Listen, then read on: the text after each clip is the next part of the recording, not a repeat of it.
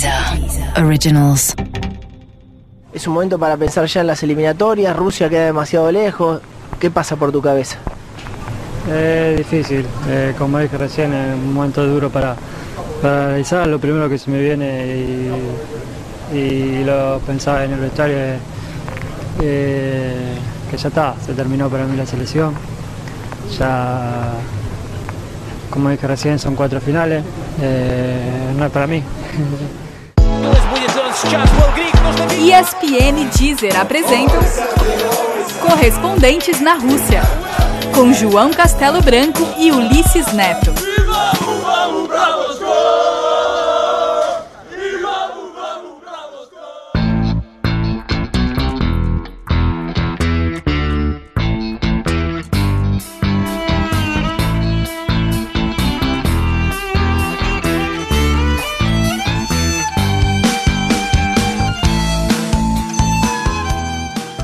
Episódio 07.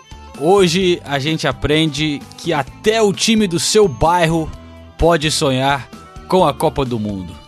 Tudo é possível, Ulisses. É, João. Pessoal ali com pinta de peladeiro, num país que é menor do que a minha cidade natal, tá lá na Copa, meu. E deixou para trás um monte de time importante. Então, vamos respeitar a Islândia, que desde a última Euro vem conquistando o mundo aí com a simpatia das suas celebrações, com o seu time aí de fazendeiros, como eles dizem aqui na Inglaterra, quando querem zoar a, a, a qualidade do futebol, né? De sempre falar um time de farmers, né? Então, a Islândia tá mais ou menos nessa linha aí. E talvez até por isso tenha agradado tanto, aí, conquistado tanto a simpatia de gente pelo mundo inteiro. Sem dúvida, é uma das histórias mais fantásticas do futebol, o menor país a ir numa Copa do Mundo. Vamos falar bastante da história da Islândia e como que eles conseguiram esse feito neste podcast. Mas temos também no grupo a Argentina, Nigéria e Croácia e vamos começar por ordem alfabética. Ou por ordem de grandeza. Hein, João? também, né?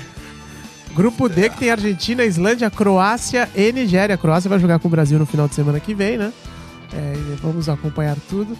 Mas eu acho que a gente tem que começar por ordem de, de grandeza, João. Deixo já a casquinha de banana polêmica para os ouvintes e para você também, João.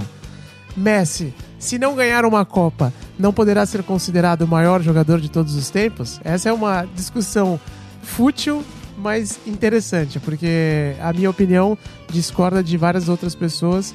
Eu gostaria de ouvi-lo a respeito disso, João. Eu? É, quero saber o que você pensa. Quero começar com a sua, com a sua análise aprofundada e abalizada.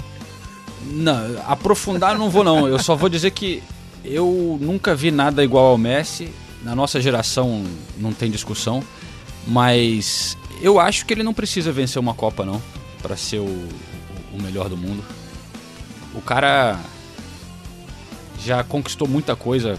Não é culpa dele que a Argentina é, é fraca. Ah, é verdade. Mas até aí Portugal também é fraco e o Cristiano Ronaldo ganhou um euro, né? Com, com Portugal. Então, eu não sei não. Eu acho que o maior torneio do esporte qual é? A Copa do Mundo. Se você não ganha o maior torneio do esporte, pô, é uma, um ponto chato na tua carreira. Agora, evidentemente que olhando o Messi em campo é. O que, que a gente vai falar, né? A gente viu jogando Messi, Cristiano Ronaldo, esses caras são os maiores dos que a gente viu jogar, da nossa idade aí. Pessoal que tem é, mais ou menos nasceu da década de 80 para frente, que é a nossa faixa, eu acho que nesse período não vimos ninguém melhor que os dois em campo, mas de qualquer forma é chato não ter uma Copa do Mundo, né? O Vampeta tem, o Messi não tem, então repetido pelo terceiro episódio consecutivo essa história. O que, o, o que, que o Messi acha disso tudo? Ele fica meio irritado, né, quando fala desse assunto. Fica, fica assim. Vamos até ouvir. É, tive a oportunidade e, do, do, ano passado, no ano passado, de encontrar o Messi numa gravação para 442. E, cara, é a nossa profissão, né, João? A gente conhece os principais jogadores e tal. A gente fica habituado com isso, né? É comum. Não é querer pagar sapo aqui nem nada, mas é que quando vira tua rotina de trabalho, a gente já não, não se deslumbra mais, né? Agora, o dia que eu vi o Messi ali, apertei a mão dele, tava nervoso, cara. Foi, fiquei, fiquei, tremia a perninha ali, porque, pô, tá vendo um gênio na tua frente. É, não, fazia tempo que eu não tinha essa reação encontrando um jogador de futebol. E aí, uma das perguntas na entrevista foi justamente essa, né? Copa de 2014, a Argentina bateu na trave, O Mauro vai falar disso mais pra frente aqui no programa também, mas a Argentina esteve muito perto de conquistar o título, não fosse a incompetência do Higuaín, né? E aí o, a pergunta foi bem essa para ele, se ele achava que a falta de uma Copa do Mundo poderia definir de alguma forma a carreira, o quanto ah, 2014 acabou sendo frustrante para ele. Vamos ouvir o que o Lionel Messi, também conhecido como Pulga, tem a dizer a respeito disso. No, demostrábamos que teníamos muchas ganas de, de hacer un, un gran mundial, de que empezábamos bien, que yo tenía la suerte de empezar eh, haciendo gol. Habíamos hecho una eliminatoria muy, muy buena, clasificando con muchos partidos de antelación, eh, primera, ganando prácticamente todos los amistosos que habíamos jugado. Y después quedó demostrado ¿no? que, que éramos una gran selección, que llegamos a la final y bueno, lamentablemente no, no pudimos ser campeones, pero estuvimos hasta el último día. Y sería algo eh, especial para, para, mí, por lo que significaría eh, conseguir algo con la selección, porque es algo que, que, que, me encantaría, que sería un sueño y bueno, no sé si sería el más eh, importante, pero sí que sería uno de los importantes.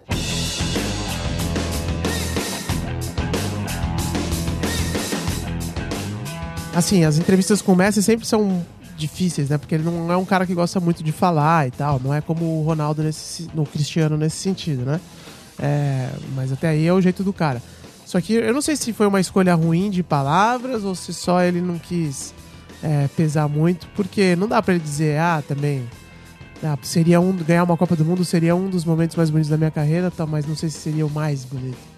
É estranho, né? Porque, como eu disse, a Copa do Mundo é o maior torneio da, da, da do esporte, né? Então não tem muito como questionar isso. E, e ademais é um título que ele não tem, né? Então eu imagino que seria é, o, o, apogeu dessa carreira histórica dele, que sem dúvida alguma somos todos privilegiados de acompanhar desde o início. Sem dúvida. E olha, Ulisses, é, enquanto você falou com o Messi, eu falei com o Pablo Zabaleta. Não tem o mesmo. não, é... mas ele é, não, mas ele é um grande jogador também, pô.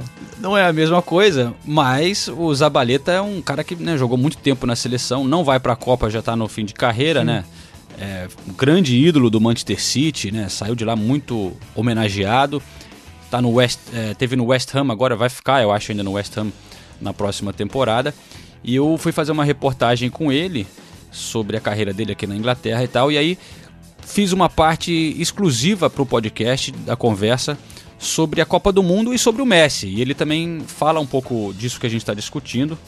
Então vamos conferir a, a, opinião do Zabaleta no final sobre o Messi, mas antes sobre como chega a Argentina é, nessa Copa, né? Que a gente sabe que foi para a final da Copa passada, mas de lá para cá veio tropeçando nas eliminatórias, houve três mudanças de técnico, então é, não chega voando de jeito nenhum a Argentina.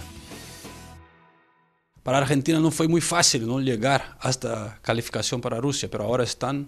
Como ves eh, a chegada de, de, Argentina já? Eh, sí que fue una eliminatoria muy difícil para la selección argentina, eh, sobre todo un poquito a lo que fue el entorno, digamos, muchos cambios de entrenadores, la situación de la AFA no, no era ideal y todo esto de alguna, de alguna manera afectó un poco a lo que fue la, la situación del equipo y, y, y, la clasificación a Rusia, pero, pero bueno, ahora ya creo que la mayoría ya está con la cabeza en el Mundial, pensando en, lo que va a ser otra oportunidad nuevamente como para poder lograr algo, algo importante. Hemos estado muy cerca en Brasil de poder ganar la final, se nos escapó por, muy poco y, bueno, el, el, factor Messi siempre no deja de ser algo muy importante para esta generación y para este seleccionado de poder contar con él en un momento de su carrera importante y tener la chance de, de poder ganar un mundial y que él pueda disfrutar quizás de un título importante con, con la selección después de haberlo ganado todo con el Barcelona.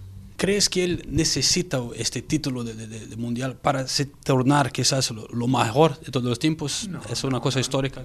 No creo, no creo que en ese sentido nadie vaya a pensar de que porque Messi no haya ganado algo con la selección no, no haya sido de los mejores jugadores del mundo. Creo que eh, la selección no es fácil, requiere de, muchísimos factores para poder eh, consagrar un, gran título y, y, hemos estado muy cerca. Se han perdido tres finales consecutivas, eh, pero de ahí dudar a que, a que él no esté entre los jugadores más importantes en la historia del fútbol es algo un poco ridículo mm, para todos nosotros y para mucha generación. Messi va, va a ser el, eh, va a estar ahí entre los mejores jugadores del mundo y, y, por eso decíamos todo lo que lo conocemos a Leo de que bueno ya que tuvo la oportunidad con el Barcelona de haber ganado todo siempre poder conorar un, un, un título con la selección a, a su inmensa este,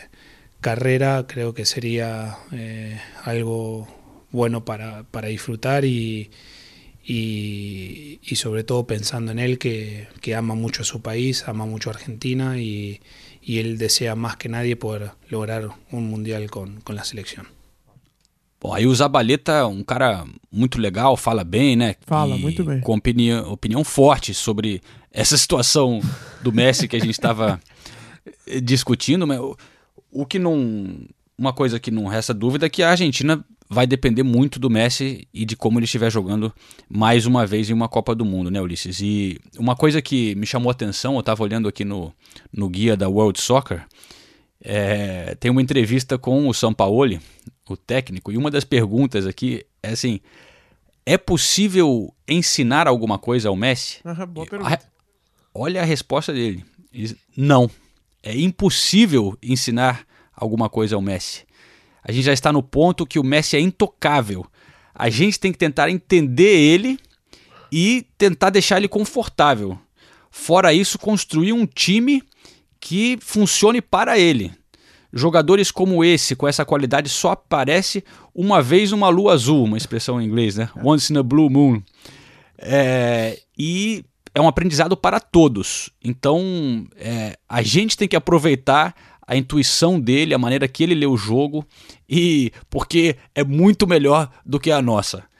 Então, se o técnico fala assim, velho, a gente vê quem manda ali, né? E, e, e, também é difícil ser diferente. Realmente o cara é um gênio, né, Ulisses? Eu tava lá na Copa América de 2016, quando o Messi anunciou que ia a, se aposentar. Então, não, por mais que a gente tenha ouvido ele agora falando, ah, não sei se ia ser o ponto mais alto da minha carreira e tal, eu acho que ele não tava era querendo dar moral, né, pra pergunta.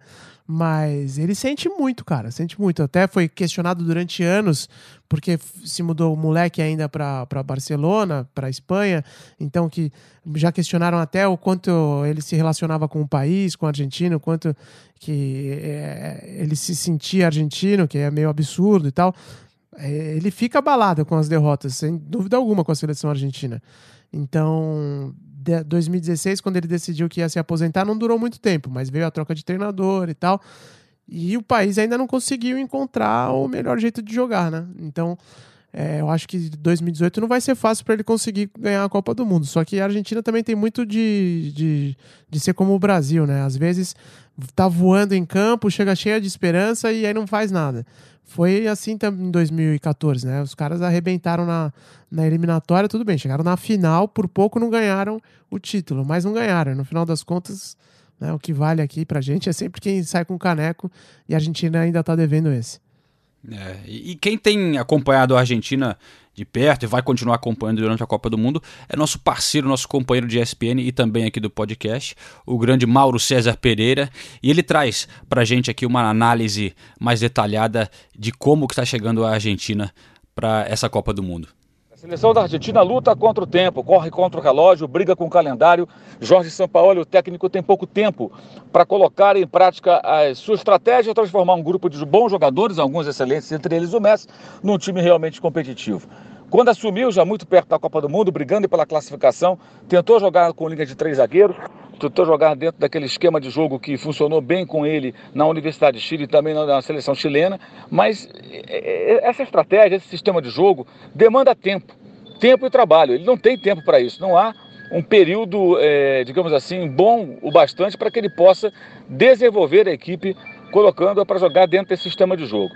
Por isso mesmo, já mudou para a linha de quatro, de quatro defensores, partiu para uma saída, eu diria até pragmática para os padrões de Jorge Sampaoli, mas é preciso mais, mais pragmatismo, né? mais objetividade, um pouco menos de sonho pelas circunstâncias. Né? Não que o São Paulo deva, deva mudar as suas características totalmente, mas ele precisa abrir mão de alguns conceitos para buscar um caminho mais curto entre o que ele tem hoje, que é muito pouco, como conjunto, como equipe, e um time competitivo que possa é, ser capaz de fazer uma boa Copa do Mundo.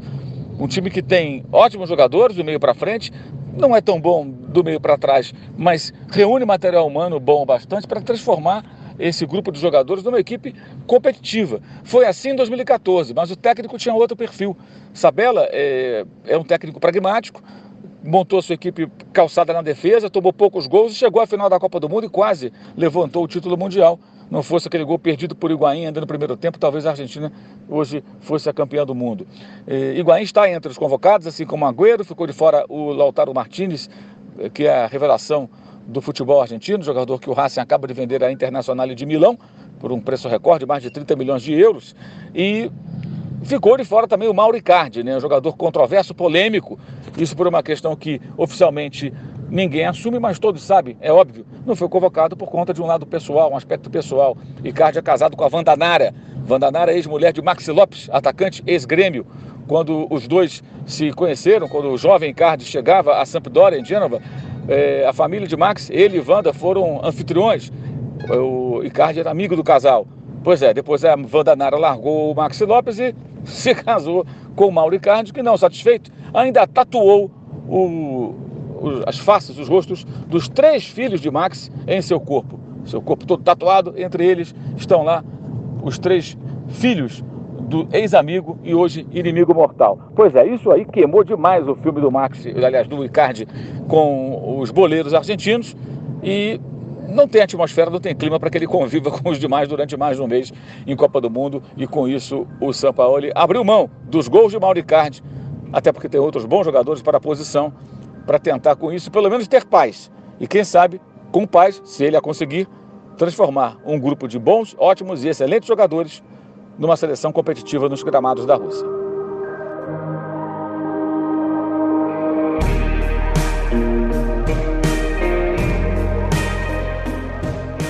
Que história, hein? Que confusão na seleção argentina. Valeu, Mauro. Obrigado pela participação. Eu não mais sabia uma dessa vez. talaricagem aí, não. Você sabia do Icardi, velho? Que treta. Cara, eu tinha ouvido falar por cima, assim, mas não sabia desses detalhes, não. Eita, é, é, tipo, como o Mauro disse, não dá pra jogar um sujeito desse aí no meio do grupo durante 30 dias, né? 5, 6 semanas, mais do que 30 dias, né? Ia sair porrada no meio, né, João? Impressionante, né? Que, que história, velho. E, e, é, a gente vê que várias seleções têm algumas situações assim extra-campo que, que complicam a vida da É. seleção, né? A própria Croácia, que é uma seleção nesse grupo, é, teve desentendimentos, problemas de também a torcida é, de saco cheio com a federação, corrupção, problema entre jogadores. É, a Nigéria, que é uma seleção que agora parece estar chegando bem organizada, mas na última Copa teve as tretas lá de quanto que vai receber de bônus, né? Sim. Gana também teve isso. É. É, então tem umas confusões, né, cara, que é, é- é chocante às vezes na- nas vésperas de uma Copa do Mundo. Quem não passa por isso, cara, a gente vai falar agora da Islândia, porque realmente a gente falou no comecinho, né, como é um conto de fadas, né, que um- time como esse, de 330 mil habitantes, conseguir eliminar a Inglaterra, nas, chegar às quartas de final na, na, na Eurocopa, depois classificar para a Copa do Mundo, pô, é realmente uma coisa é, difícil de imaginar, né? É, é um país muito pequeno. É, Se se você pensar, Ulisses, é, a população cabe dentro de uns seis estádios de futebol, né, cara? E, mas o que é legal, assim, é também a torcida né, da Islândia, que com certeza vai estar em, em números grandes lá na, na Rússia, que provavelmente, quando você fala de número grande da torcida da Islândia, é quase metade do país, sei lá, se tiverem, né? Na França, por exemplo, foi um 25% do país estava lá torcendo É. para, para é, é- é muito impressionante. E aquele aquele aplauso viking que os caras fizeram, aquele grito de guerra, né, que os jogadores também fazem com a torcida é uma das coisas mais legais do futebol no momento, né? Se você olhar as imagens no YouTube, depois que eles ganham, é, ganharam da Inglaterra na Euro, ou quando eles voltaram para o país deles comemorando, é realmente uma coisa de arrepiar. Lembra um pouco aquela coisa da, da Haka, né, da Nova Zelândia no rugby, só que é, uma, uma, união muito forte entre os jogadores e a torcida, né? Não são só os jogadores fazendo, é uma coisa das arquibancadas e que une todo o país. Vamos dar um, um, um sobe-som agora para a gente escutar um pouquinho desse famoso aplauso viking.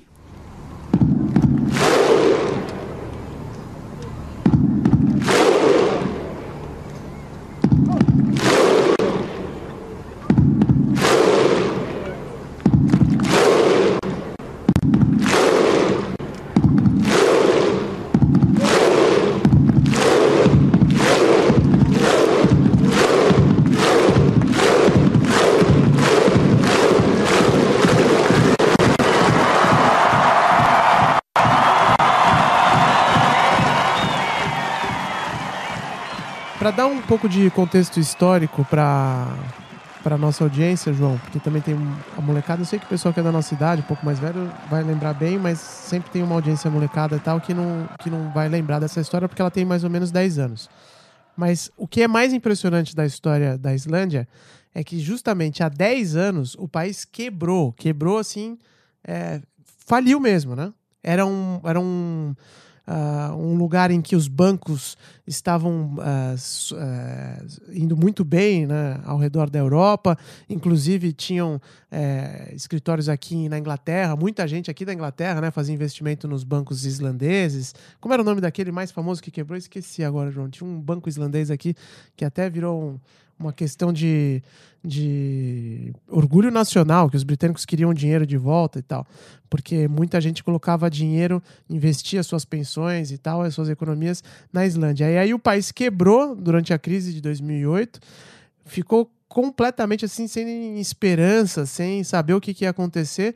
E, e, aí, e aí eles foram buscando novas formas né, de, de, de recuperação do país. Hoje, a Islândia uh, vive um momento bom financeiramente, uh, também de suas políticas sociais. Tem uma primeira-ministra que é, é, é, bem aplaudida por aqui, porque é uma pessoa realmente de fora do, do, da política e tal, e que chegou com novas ideias e que tem conseguido uh, manter alguma ordem política depois das turbulências que o país passou.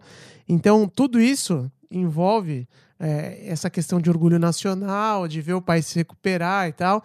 E aí, em 2016, a Islândia vai, surpreende o mundo indo bem na Euro, agora é, está na Copa do Mundo. Tem uma relação também que pode ser feita desse, desse momento político e econômico devastador que a Islândia passou 10 anos atrás e agora é, participando de uma Copa do Mundo. Até quem quiser entender bem a história da Islândia, o João Moreira Salles escreveu dois artigos enormes sobre a Islândia na Piauí, um na época em que o país quebrou, em 2009, então é só você colocar lá, o nome do artigo é A Grande Ilusão, e depois, em 2012, ele escreveu outro, que é a Ilha Laboratório, falando sobre a, as, as, iniciativas que foram tomadas. Eu não vou entrar aqui nos meandros, porque são temas mais políticos e econômicos, mas quem tiver curiosidade de entender esse aspecto da Islândia, é, procure esses dois artigos que saíram na revista Piauí, A Grande Ilusão e a Ilha Laboratório, do João Moreira Salles, que ele conta bem o histórico de tudo que aconteceu é, no país e agora a gente pode presenciar o ponto alto deles no futebol também,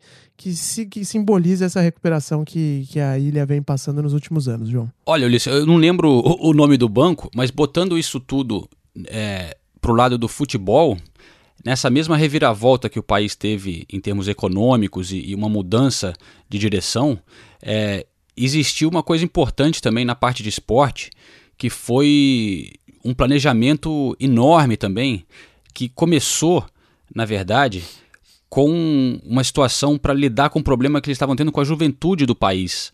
Nessa época de decadência financeira, os problemas que eles tiveram, muitos jovens é, tinham problema de drogas, problemas de estar tá bebendo muito, eles estavam com um problema muito sério com a juventude e o governo né, decidiu que a solução para ajudar a molecada era o esporte. E o que, que eles fizeram? Eles construíram, investiram muito em espaços cobertos, né? Porque lá é tudo gelo, né? É, você tem cinco horas de, de luz durante essa época do ano de inverno, praticamente é escuro o dia inteiro, é frio pra caramba, gelado, né? Por isso que em inglês até chama Iceland, né? A terra do gelo. É, então eles não tinham muitos campos, né, para você jogar bola, basquete, enfim, mas eles construíram muitos espaços cobertos, né, quadras iluminadas e cobertas, aquecidas. Fizeram um planejamento enorme, botando também gente para treinar a molecada.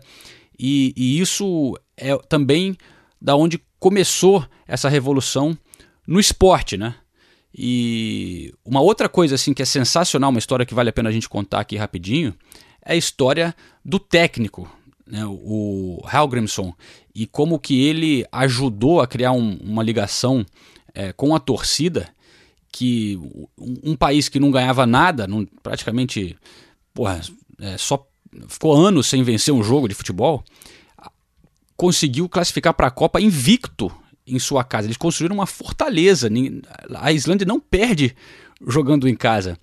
É, e tem uma história que é sensacional, que é a história dele com os líderes da torcida. Não sei se você já ouviu falar essa história, Ulisses, que antes de cada jogo é, o técnico vai para um pub em frente ao estádio, encontra os torcedores e passa para os torcedores, antes de passar para a imprensa, antes de chegar lá no, no, no, no, estádio, passa a escalação, conversa com a torcida, passa tudo que ele vai falar de pré-eleição pré, para os jogadores e fica lá trocando uma ideia, ideia com os caras de tática, não sei o quê.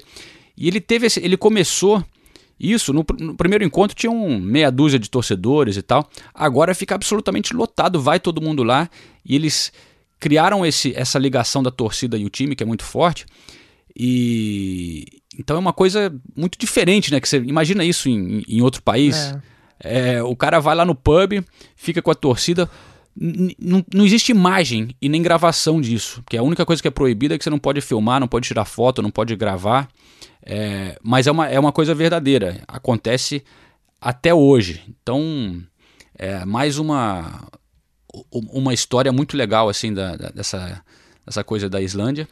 Superaram muita coisa, mas chegam na Copa, claro, porra, tendo que enfrentar Argentina, Nigéria e Croácia, é. não vai ser não vai ser mole, né? Apesar de ter, eles terem alguns jogadores que jogam na Inglaterra, né? O, o Sigurdsson tá voltando de contusão, mas é o, é o grande cara. Joga aqui na. Jogou no Swans, depois no Everton, mas. É, não vai ser fácil. Se eles passarem de, de grupo, vai ser uma coisa sensacional. É a zebra do grupo mesmo. Não tem, não tem como negar isso, né? Achei o nome do banco aqui só para citar rapidinho: é o Ice Save. E quando o banco quebrou, eles, eles ofereciam taxa de retorno muito alta né, de juros aqui. Então era cheio de britânico e holandês investindo no Ice Save ele, quando ele quebrou, deixou um prejuízo de mais de 4 bilhões de libras, mas no final das contas, o governo islandês reembolsou o governo britânico que acabou tendo que devolver o dinheiro para as pessoas que uh, investiam nesse banco que quebrou em 2008, João. A gente tem a participação agora, mais uma vez, do Jean Odd, nosso companheiro é, de ESPN, porque ele esteve na Islândia, fez uma viagem atravessando o país inteiro.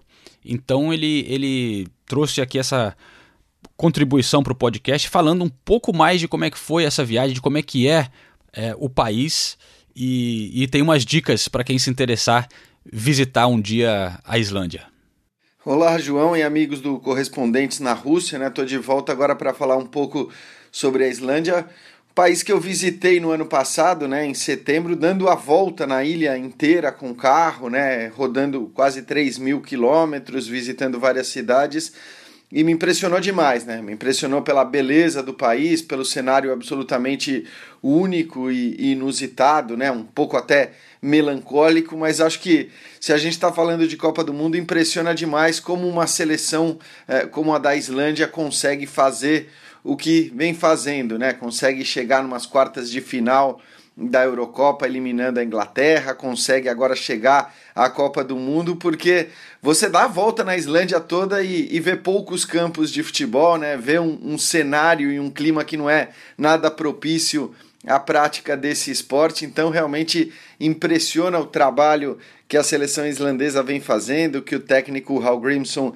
eh, consegue fazer aí de comunhão com a torcida, né, buscando eh, jogadores e tirando de uma população muito pequena, cerca de 320 mil habitantes, né, sendo que dois terços disso estão na capital Reykjavik, conseguindo tirar desse número de jogadores é, é, uma seleção que chega a uma Copa do Mundo. Realmente é um trabalho impressionante, como é impressionante a Islândia, né? Um país incrível, um país único, realmente parece um outro planeta. Aliás, quem quiser saber um pouco mais dessa viagem que eu fiz, pode até dar uma olhada no, no blog que eu fiz, no site que eu fiz a respeito, Giro na Islândia com, né? Lá eu conto um pouco do, do roteiro todo que a gente fez, mas é isso aí, acho que vamos ver. Eu, sinceramente, estou eh, torcendo para que a Islândia consiga pelo menos passar da primeira fase, porque acho que o feito que eles conseguiram de chegar a uma Copa do Mundo já é algo incrível e o que vier daqui para frente é lucro.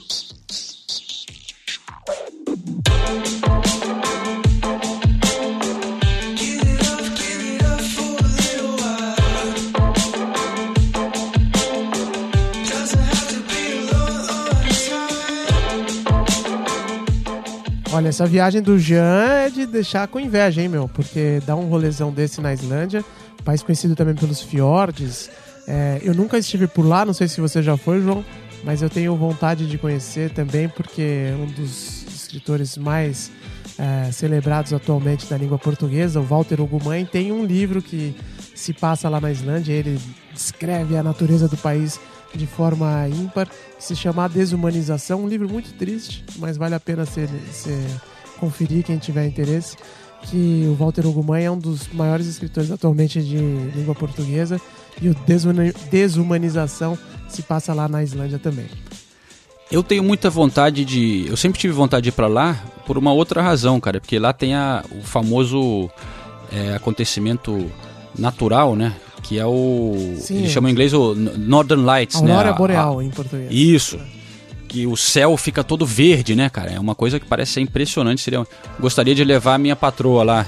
Um dia é um sonho que eu tenho aqui de vou ter que economizar um pouco para fazer esse, esse passeio lá para a Islândia, né? Quando o céu fica todo é, verde. Northern Lights é também o nome de um skunk lá em Amsterdã, sabia?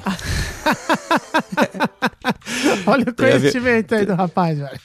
Não, me chamou a atenção quando eu passei lá, tem os cardápios, né? Ah, tem o só, só, só, só, porque você tá de dieta não quer dizer que você não pode olhar o cardápio, Exatamente. não, Exatamente. Mas eu gostaria de saber qual é a onda desse Northern Lights. Será que você vê tudo verde, né? Não sei se é pelo que você vê as coisas meio loucas ou porque também a cor, né? Do, do ah, é, sim, com certeza. Do, do negócio é verde, mas enfim, fica para outra. Aí algumas das atrações é, da Islândia. Valeu, Jean Odd, pela contribuição. E vamos seguir em diante, então. Falar um pouquinho rapidinho dos, dos dois outros times é, desse grupo, né? Temos a Nigéria e a Croácia. É, falando sobre a Nigéria, a gente tem a participação de mais um companheiro que já participou é, falando do, do Egito, né, Ulisses? E do Marrocos também. O correspondente da BBC África aqui na Inglaterra é o Stanley Quenda, que traz pra gente um pouco da, da visão africana de como chega a, a Nigéria para a Copa do Mundo. Nigeria does have also young a young team. Um, e finalmente sobre a Nigéria, o time deles tem algumas características uh, interessantes. Uh, Eu não acho que eles vão longe nessa Copa do Mundo, principalmente porque o grupo deles não é nada fácil. Todo mundo na África está falando sobre o jogo deles contra a Argentina. E é claro, também vai ser interessante para vocês da América do Sul.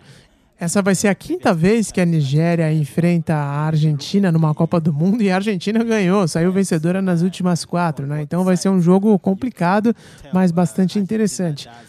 É verdade que a defesa da Argentina não anda lá grandes coisas. Pode ser que a Nigéria tenha alguma oportunidade.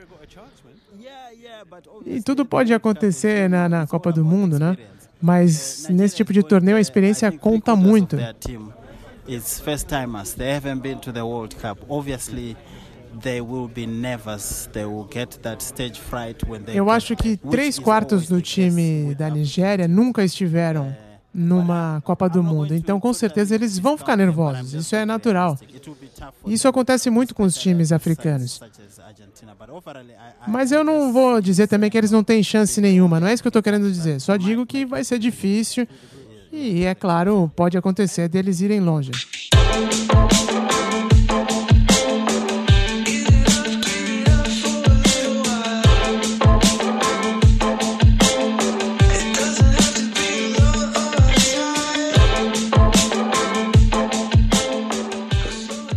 É impressionante isso, Ulisses, que ele, ele falou lá, pô, a gente encara de novo a, a Argentina.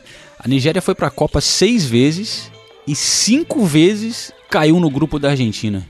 Coisa de louco, né? Vai entender, né, cara? Agora, como vai esse jogo entre Croácia e Nigéria vai ter jogador importante do futebol mundial, né?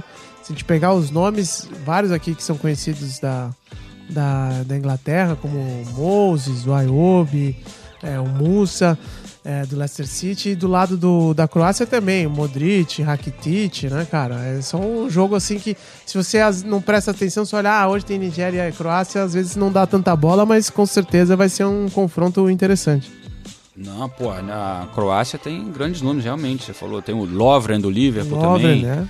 É, e aí, pô, jogadores também o, o Mandzukic, é, grande atacante, né? O, você falou do do Ayobi, meu, meu querido Ayobi do, do Arsenal. cara, ele começou, é um jogador que começou mostrando um potencial, eu não achei que o cara ia arrebentar, mas nessa temporada, Não pelo bem, Arsenal, ele, ele não foi bem não, cara. É. Mas eles têm também o, o outro jovem que era do City, o Iheanacho. Iheanacho, é, sim. Iheanacho que tá no Leicester também. Então, a Nigéria tem um time bom, cara. É um time muito jovem, é, mas que os caras, como o, Stanley falou pra gente, os caras chegam com uma confiança aí de, de passar. Esse grupo tá bem disputado. Esse grupo tá muito disputado. É, até por isso o Jorge Sampaoli falou: olha, nosso grupo não é fácil. É, muita gente achando que o grupo da Argentina vai nadar de braçada, mas de fato, cara, começa aí jogando com a Islândia. Se der uma tropecinho, um empate, cara, já bate aquele calor pro segundo jogo, né? Então é bom tom- ficar esperto. E, a Croácia não dá muito pra saber, cara, o que porque eles têm grandes jogadores, às vezes jogam super bem, mas nas eliminatórias, por exemplo, perderam pra Islândia, é, se complicaram pra caramba no grupo, tiveram que ir pro playoff e, e aí venceram bem da, acho que a Grécia, mas é, chega um pouco conturbado assim, não é um, não é um time que tá funcionando muito bem ainda, apesar de ter um assim grandes nomes, né? Então, eu acho que todo mundo aí tem chance, cara, na verdade, nesse grupo. Vamos ver, na última Copa eu tava lá na, na Croácia quando o Brasil jogou contra Ah, a Croácia. Eu fui pra Split, porque eu fiz essa, essa viagem de, de rodar a África e Europa pegando adversários do Brasil e tal.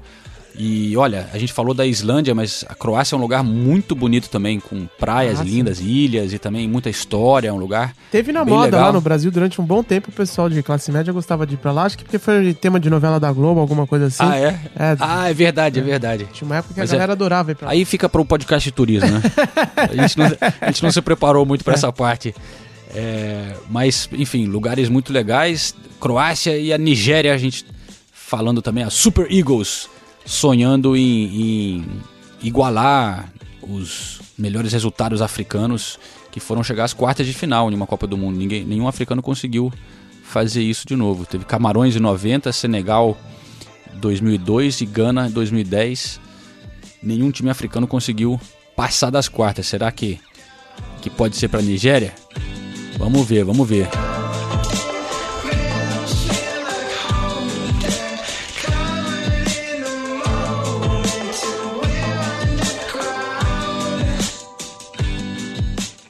Bom, João, esse podcast está no ar na segunda-feira, dia da chegada da seleção brasileira aqui na capital britânica.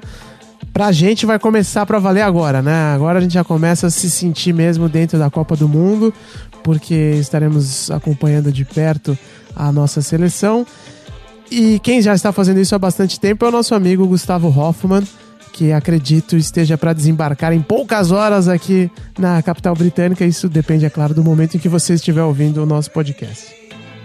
É isso aí. Estaremos todos os dias nessa semana lá no CT do Tottenham. Eu, sei, eu fiquei meio.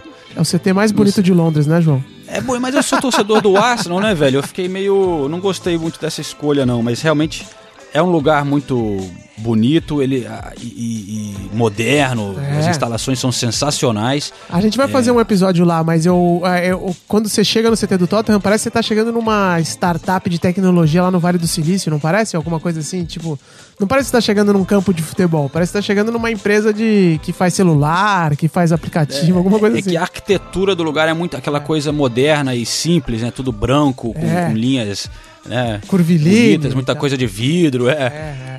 Mas e, e- e eles construíram agora, é, ficou pronto, a seleção está estreando o alojamento, que antes era só um CT, né? Que, que claro, com os campos e tudo.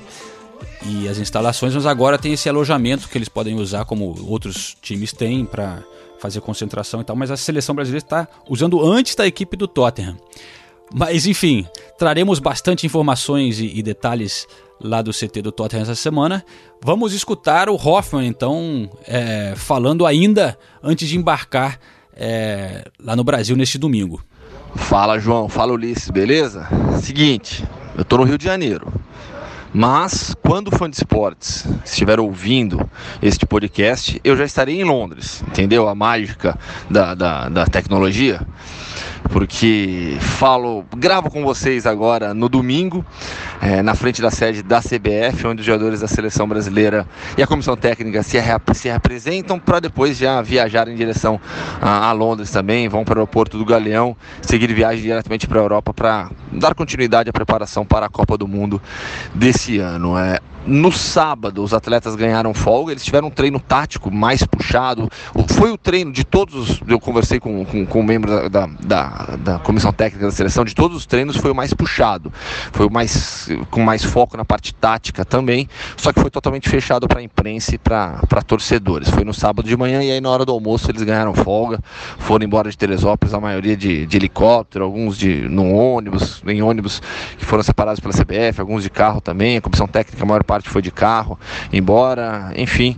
E aí agora no domingo eles se, repre- se, se representam ou se representaram, você escolhe o tempo do verbo, e para dar sequência para a viagem para Londres. Mas eu tenho um convidado especial aqui ao meu lado.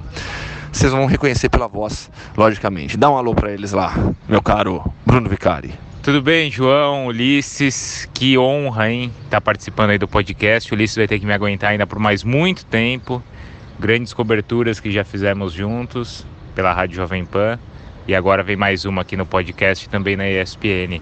É, quando esse áudio for ao ar, provavelmente estarei em São Paulo.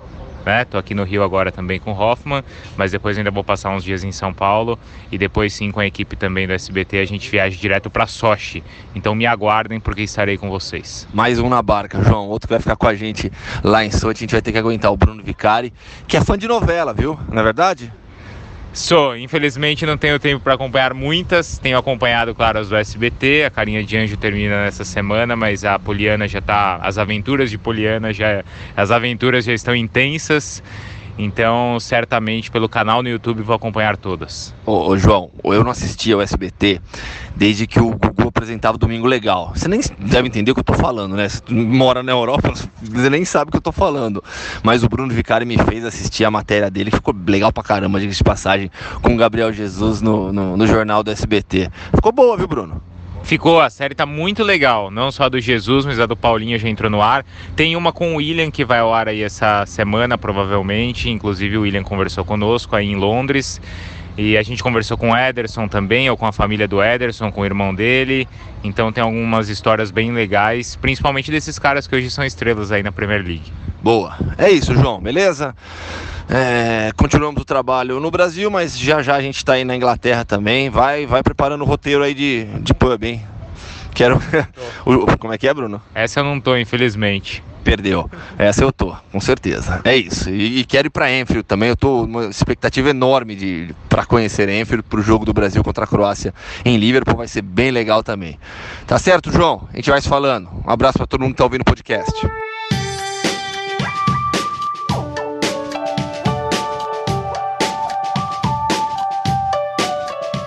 Olha lá, hein, cara. Hoje tivemos a participação até do Bruno Vicari. Esse daí, João, o que eu tive que ajudar na carreira dele não foi pouco, viu?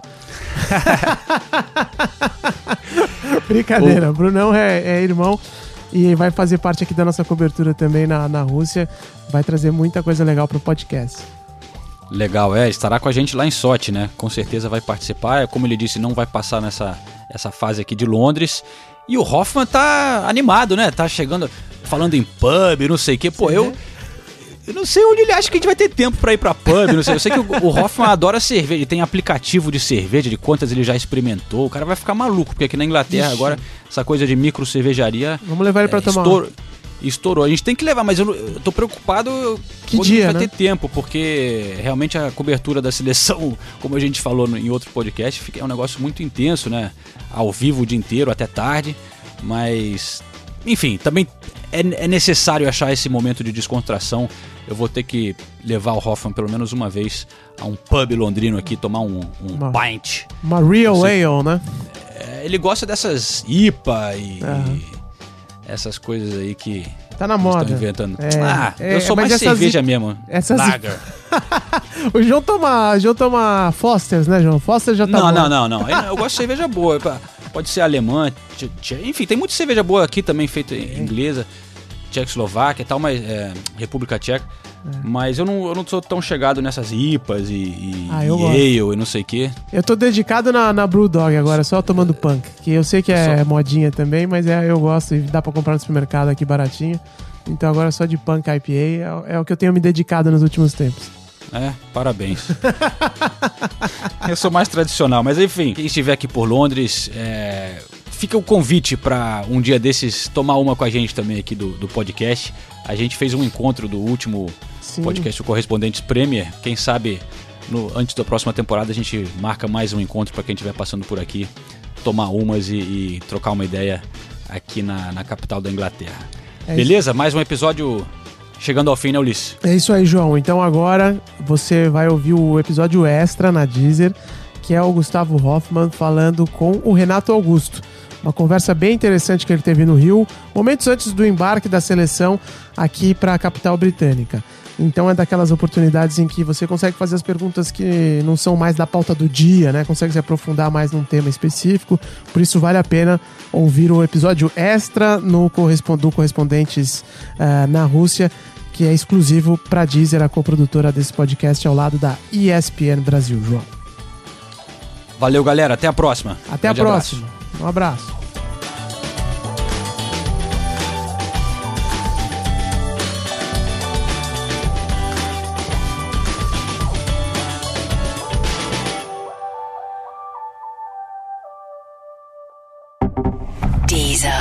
Originals.